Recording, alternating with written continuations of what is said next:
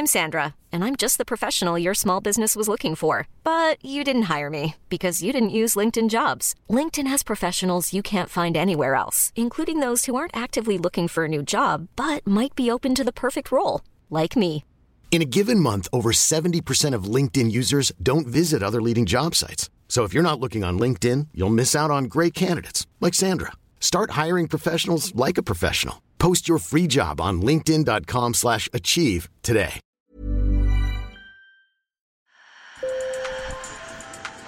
Bonjour. Hello. Hola. Marhaba bikoum. Sur le fil, Le podcast d'actu de l'AFP. des nouvelles choisies pour vous sur notre fil info.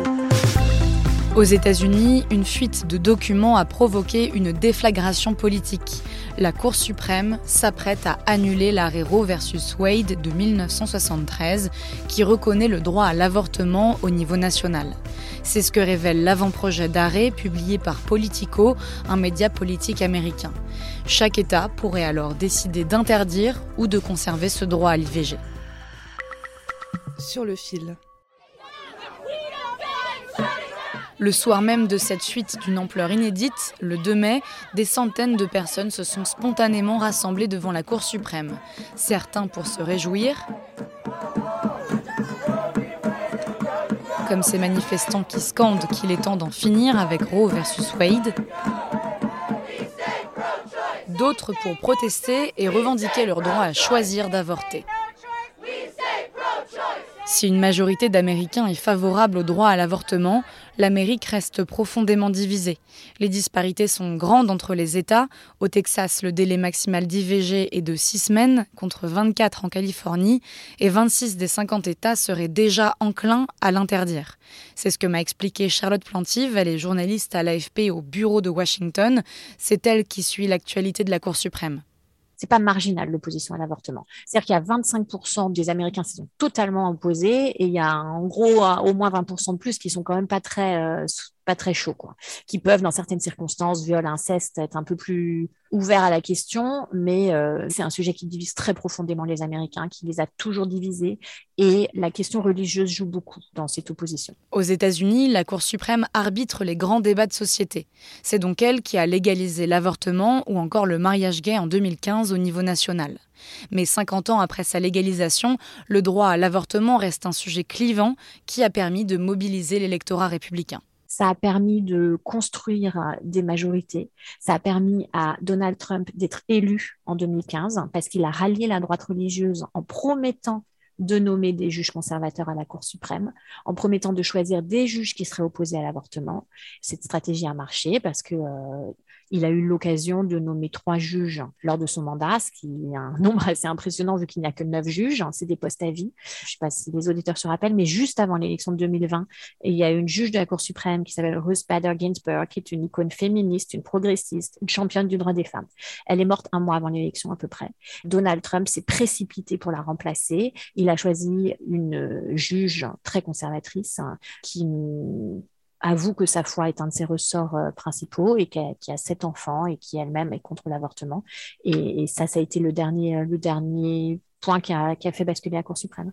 Et cette bascule de la Cour suprême dans le camp conservateur est en fait le résultat d'années de lutte de la droite qui a commencé dès l'adoption de l'arrêt Roe versus Wade en 1973.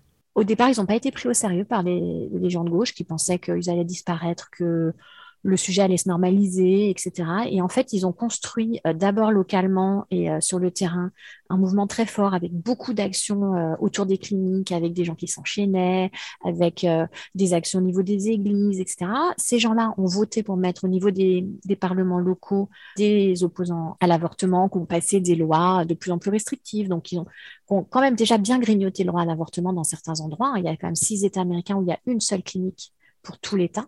Et puis alors, la dernière pierre de l'édifice, c'était d'attaquer la Cour suprême et de faire en sorte que la Cour suprême revienne en arrière. Joe Biden, le président démocrate et fervent catholique, n'a pas toujours été un farouche partisan de l'accès à l'IVG. Pourtant, après cette fuite, il a endossé le rôle de défenseur du droit à l'avortement.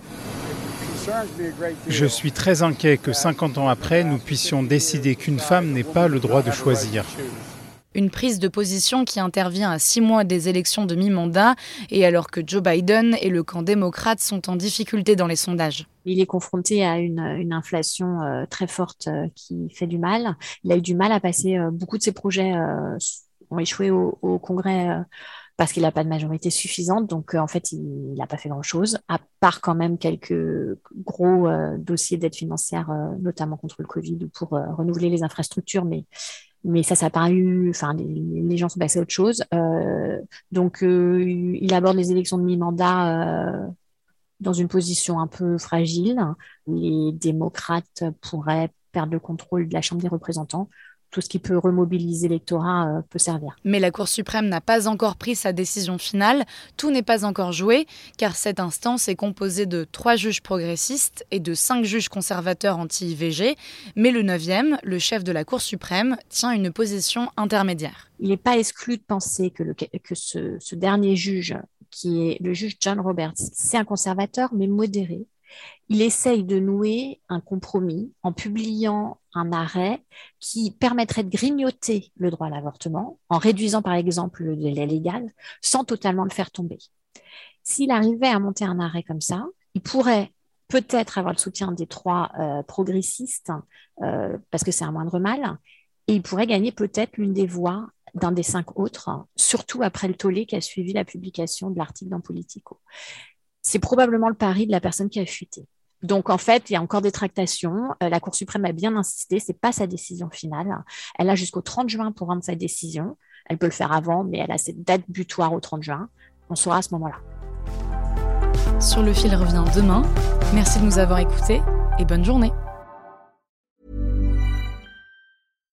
When you make decisions for your company, you look for the no-brainers. And if you have a lot of mailing to do, Stamps.com is the ultimate no brainer. It streamlines your processes to make your business more efficient, which makes you less busy.